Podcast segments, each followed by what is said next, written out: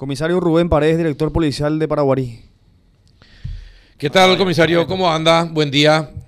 Buen día, Carlos. Un saludo para vos, tu compañero y la audiencia.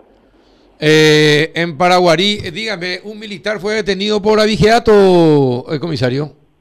Sí, justamente ayer se hizo el procedimiento eh, en, cerca de la estancia donde eh, faenaba el animal.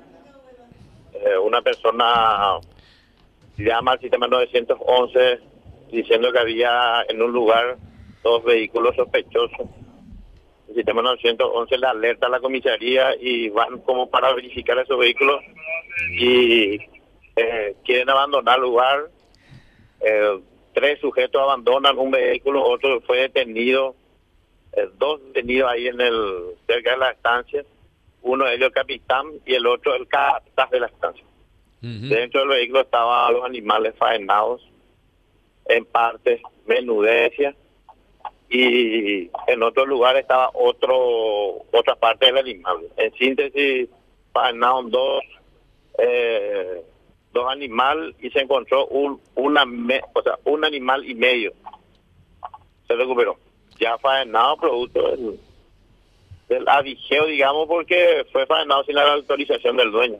Claro. Ella También la persona de la comisaría hizo la denuncia. ¿Y cómo llegaron hasta el capitán, comisario? Él fue, él, en su vehículo fue detenido ahí con, con, con media red, o sea que una red y media del animal faenado. La mitad del animal estaba en su vehículo. La mitad del animal y las menudencias. Ala.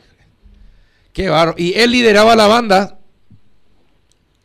Calculamos que sí, porque eh, el otro vehículo estaba su hermano y calculamos que es también su papá que eh, tiene en la zona de Cerro León una carnicería, que son conocidos avigeos de la zona. O sea, el hermano y el papá. En este caso ahora acá el capitán, ¿verdad? Y sí, y bueno, ¿y cuántas personas forman parte, eh, cuántos familiares forman parte de esta banda? Tres personas. Tres El personas. capitán, el papá y el hermano. El capitán, el papá del capitán y el hermano. Sí. A la pucha. Que, que su vehículo fue abandonado. O sea, calculamos que eh, los dos estaban en ese vehículo y abandonaron el lugar. Ajá. ¿Y los tres ya fueron detenidos? dos fueron detenidos, el capitán y el capataz de la estancia, donde se faenó el animal. Ajá. ¿Y el padre y el hermano todavía no fueron detenidos? No fueron detenidos y justamente estamos haciendo un informe a la fiscalía solicitando la captura de los dos. Mm. ¿Y dónde llevaban después? ¿Ellos eh, usaban para comer, para vender después en alguna matadería, comisario? Y ellos, Carlos, tienen una carnicería en la zona de Cerro del León, cerquita de Paraguay, Ah. de la ciudad de Paraguay, creo que está a 15 kilómetros de ahí. ¿Se surtían así para su propia carnicería? Qué bien. Exactamente. Qué- Eran sus propios proveedores. Eh, Sí, ellos mismos se autoproveían, entonces robando ganado ajeno y faenando ganado ajeno. Terrible. Sí. ¿Y, y desde hace cuánto tiempo estarían operando así de- por la zona? El papá ya teníamos, justamente yo tengo un grupo de antivigeo que trabaja acá en la rural. Ellos ya le tenían eh, monitoreado al papá de este militar, de este capitán.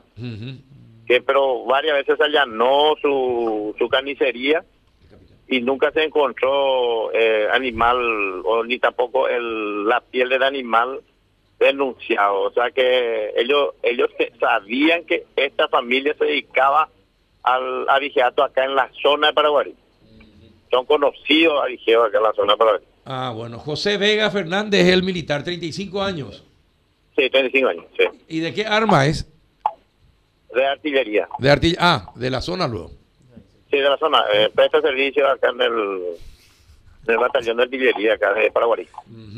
Bueno. Eh, ¿Ninguna pregunta, Juan? Ninguna. Todo muy claro. Todo muy claro, lamentablemente. Bueno. Eh, gracias, comisario, por la información y felicitaciones por el trabajo realizado. Gracias a vos, Carlos, por el espacio y difundir la buena noticia. Exactamente. Un abrazo. Muchas gracias.